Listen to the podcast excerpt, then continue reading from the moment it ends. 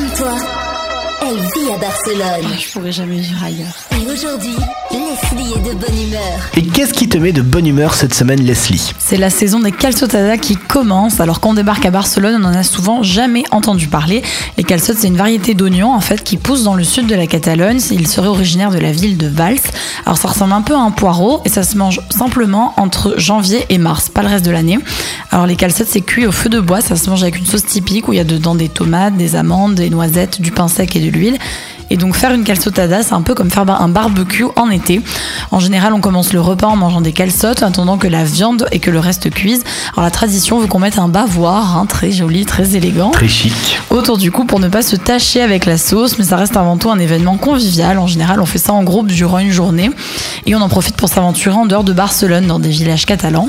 Et pour, pour ceux qui veulent pas euh, quitter Barcelone, il y a aussi un plan, non, Leslie?